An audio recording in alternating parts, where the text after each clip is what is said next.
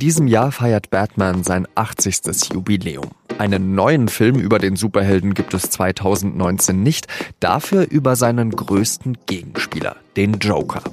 Der könnte sogar bei den Oscars abräumen. In den USA ist aber auch eine heftige Debatte ausgebrochen. Verherrlicht der Film nicht die Gewalt und das Böse?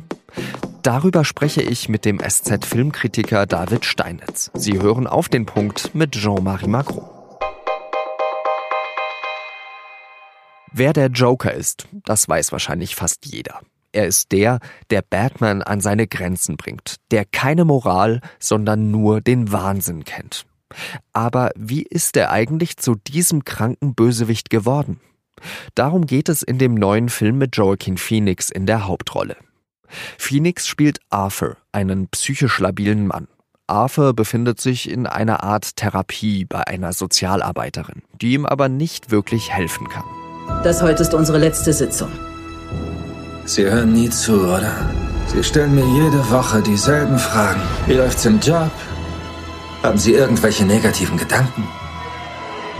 Ich habe ausschließlich negative Gedanken.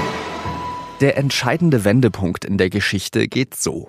Arthur will Comedian werden. Er ist aber nicht wirklich lustig. Einer seiner Auftritte in einem Nightclub wird gefilmt und der Ausschnitt kommt dann in die Show von Arthurs Idol, dem Late-Night-Moderator Murray Franklin. Seht euch den an! Als ich ein kleiner Junge war und den Leuten erzählt habe, dass ich später mal Comedian werde, haben mich alle ausgelacht. Tja, und jetzt lacht keiner mehr. Das kannst du laut sagen, Kumpel. Was danach passiert, will ich an dieser Stelle noch nicht verraten. Der Film wird in vielen Kritiken überschwänglich gelobt. Vor allem die Joaquin Phoenix Darstellung des Joker sei unfassbar gut.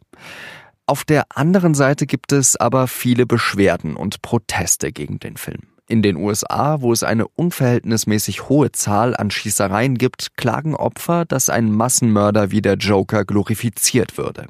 Und dazu ist jetzt bei mir im Studio der Filmkritiker David Steinitz. David, du hast ja Joker vorab schon einmal gesehen. Verherrlicht dieser Film das Böse?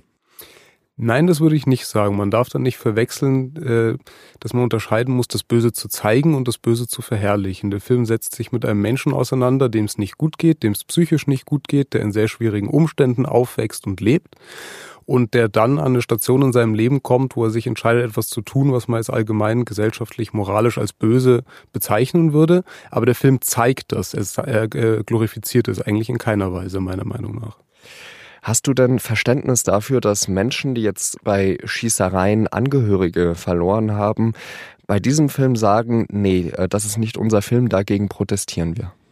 Ja, natürlich, nicht nur mit Menschen, die da konkret betroffen sind, auch mit allen anderen, die sagen, das ist mir zu gewalttätig, das kann ich zu 100 Prozent nachvollziehen.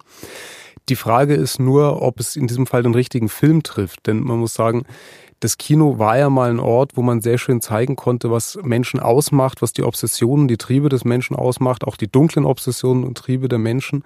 Das ist allerdings in den letzten Jahren ein bisschen in Vergessenheit geraten. Und das rückt dieser Joker-Film wieder sehr konkret, sehr realistisch in den Mittelpunkt, dass das Leute abstößt, kann ich gut verstehen, aber ich würde nicht sagen, dass dieser Film jetzt tatsächlich dafür verantwortlich gemacht werden kann, neue Gewalt auszulösen.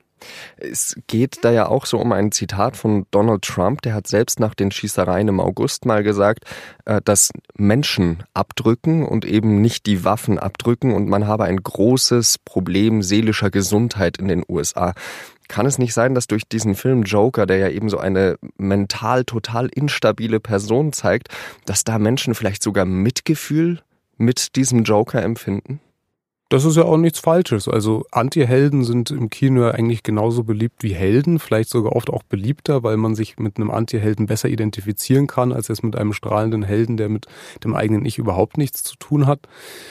Ich würde sagen, dass es zumindest im Kino lang keinen Film mehr gegeben hat, zumindest im amerikanischen, der sich ernsthaft mit psychischer Krankheit und den Folgen so beschäftigt, wie es dieser Film tut, zumindest im Mainstream-Kino. Und das finde ich doch sehr eindrücklich. Du hast geschrieben, dass der Film eine düstere Vision der USA für die Wahlschlacht, die im nächsten Jahr ansteht, darstellen könnte. Wieso kommst du zu der Einschätzung?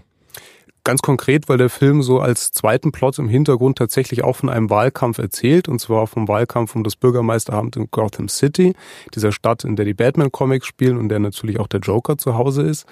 Was im Laufe dieses Films passiert im Hintergrund, ist, dass durch die Taten des Jokers eine Art Bürgerkrieg stattfindet und diese Stadt wirklich in einem Sumpf versinkt, wo sich die Seiten unversöhnlich gegenüberstehen. Und natürlich ist es eine sehr zugespitzte Version, aber zeigt doch auch sehr pointiert den Zustand des Landes, in dem die USA sich auch in der Realität jenseits des Kinos befinden.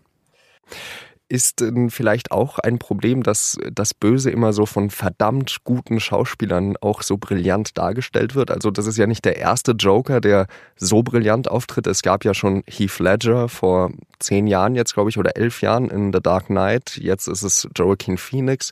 Ist, ist das ein Problem, dass das Böse eben so brillant dargestellt wird? Nein, das würde ich nicht sagen. Es ist nicht nur nicht kein Problem, sondern es ist eher eine Möglichkeit. Also man sieht gerade an Schauspielern, die in solchen Rollen dann brillieren können, wie arm die Rollen sind, die sonst oft in Hollywood angeboten werden. Also da können sich die Schauspieler kaum austoben. Da werden irgendwie bestimmte Rollenklischees bedient, bestimmte Drehbuchdramaturgien bedient. Und sobald das mal gebrochen wird, sieht man, wie sehr ein Schauspieler wie Joaquin Phoenix, der ja schon viele tolle Rollen gespielt hat, der auch schon einen Oscar gewonnen hat, nochmal brillieren kann. Und ich würde wirklich sagen, das ist so die Rolle seiner Karriere, zumindest bislang. Hat er dann auch den Oscar verdient im nächsten Jahr? Darüber wird es natürlich viel gestritten, darüber wird auch schon innerhalb der Oscar Academy gestritten. Da gab es jetzt zum Beispiel eine Umfrage vom Hollywood Reporter, die extra anonym gehalten wurde, wo die einen Academy-Mitglieder sagen, dieser Film gehört verboten, die anderen sagen, eigentlich müsste man diesem Film jeden Preis geben, den wir verleihen. Ich weiß natürlich nicht, was in den nächsten Monaten noch ins Kino kommt, deswegen ist es ein bisschen zu früh festzulegen, was so das Konkurrenzfeld für Joaquin Phoenix sein wird, aber definitiv ein Anwärter ist er für mich auf jeden Fall. Welcher Moment hat dich denn in diesem Film am meisten beeindruckt und wo hat dich Joaquin Phoenix speziell sehr beeindruckt? Was mir wirklich sehr gut gefallen hat, ist, dass man bei Joaquin Phoenix sehen kann, dass er ein toller Schauspieler ist. Denn oft verstecken sich Schauspieler so ein bisschen hinter der Maskerade oder machen diesen klassischen Trick, was es ja auch oft in Hollywood gibt, dieses starke Abnehmen, was jetzt Phoenix auch gemacht hat für eine Rolle, sich sozusagen zum Oscar hinzuhungern.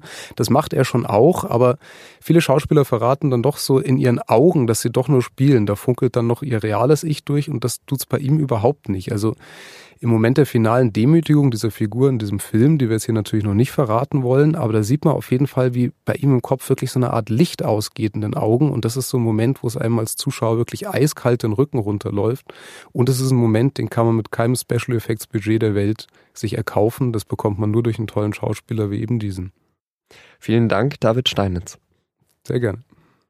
Und jetzt noch weitere Nachrichten. In Halle an der Saale sind mehrere Schüsse nahe einer Synagoge im Paulusviertel abgefeuert worden.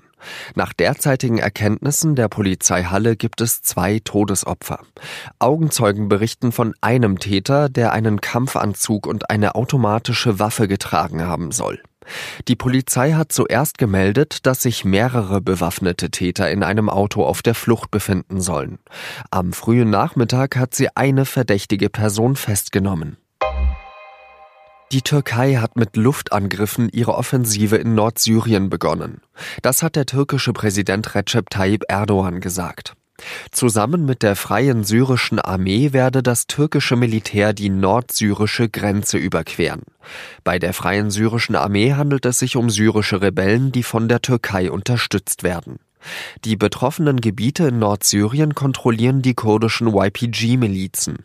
Die Türkei betrachtet diese als Terroristen. Zwar haben sie zusammen mit den USA die IS-Terrormiliz bekämpft, das Weiße Haus will sich aber nicht gegen eine Offensive der Türkei stellen. Der Nobelpreis für Chemie geht in diesem Jahr an drei Batterieforscher. John Goodenough, Stanley Whittingham und Akira Yoshino werden für ihre Beiträge zur Entwicklung von Lithium-Ionen-Speichern geehrt. Die Technik ermögliche eine Welt frei von fossilen Kraftstoffen, heißt es in der Begründung. Lithium-Ionen-Batterien können große Mengen an Solar- und Windenergie speichern. Sie werden zum Beispiel in Mobiltelefonen oder in E-Autos eingesetzt. Donald Trump hat in seiner Zeit als Präsident schon einige Krisen abgeschüttelt den Maler-Bericht oder die Schweigegeldzahlung an die Pornodarstellerin Stormy Daniels. Aber keine wurde ihm so gefährlich wie die aktuelle Ukraine-Affäre. Mein Kollege Vincent Vitus Leitgeb zeichnet mit den Korrespondenten Thorsten Denkler und Florian Hassel die Chronologie dieser Affäre nach. Das hören Sie in unserem Recherche-Podcast Das Thema. Das war auf den Punkt. Vielen Dank, dass Sie zugehört haben. Der Redaktionsschluss war wie immer 16 Uhr. Ihnen eine schöne Zeit und adieu.